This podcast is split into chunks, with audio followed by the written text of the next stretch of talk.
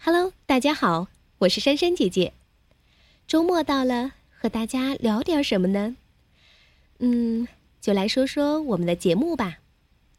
从下周一开始，我们会有一个新节目和大家见面，那就是道德讲堂。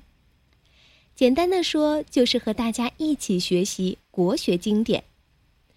因为我发现，现在家长们越来越重视传统文化在家庭教育中的影响，都希望自己的孩子能长期在传统文化的氛围中得到熏陶，潜移默化的吸收圣贤的智慧，并在成长中学会明事理、知感恩、懂孝悌、正心意，希望能培养孩子们孝亲敬长、诚实守信、谦恭有礼等好的品德。